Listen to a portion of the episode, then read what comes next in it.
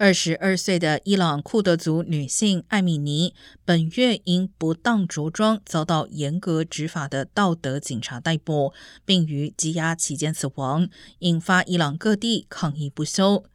伊朗国营媒体和社群网络消息显示，政报警察和安全部队今天在数十个城市与示威民众爆发冲突。这是伊朗自2019年抗议油价飙涨遭当局镇压以来首见大规模街头抗争。